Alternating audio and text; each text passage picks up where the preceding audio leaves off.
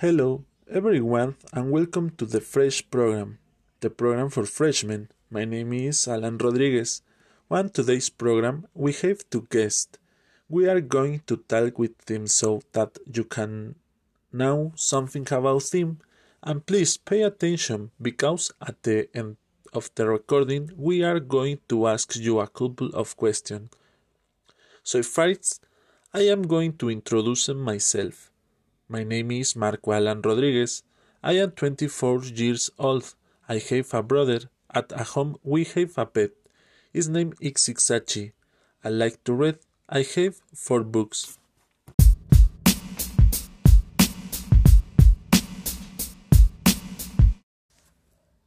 Now our guest. So guys, thanks for coming. Thanks for having me. Let's begin with you. What's your name? My name is Fernanda Ruiz. And what about you? My name is Marta. So, how old are you, Fernanda? I'm 19 years old. And what about you? I'm 22 years old. How many brothers and sisters do you have, Marta? I have an older brother. And you, Fernanda? I have two brothers, a sister and brother.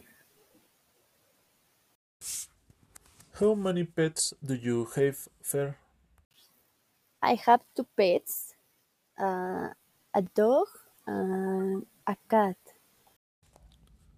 And you, Marta? I have a dog. Do you like reading, Fer?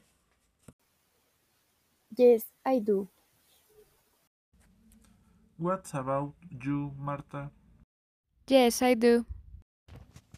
How many books do you have, Marta? I have a lot of books. And you, Fernanda? I have 10 books. Alright, that's all the time we have.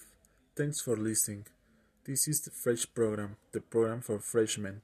See you next time.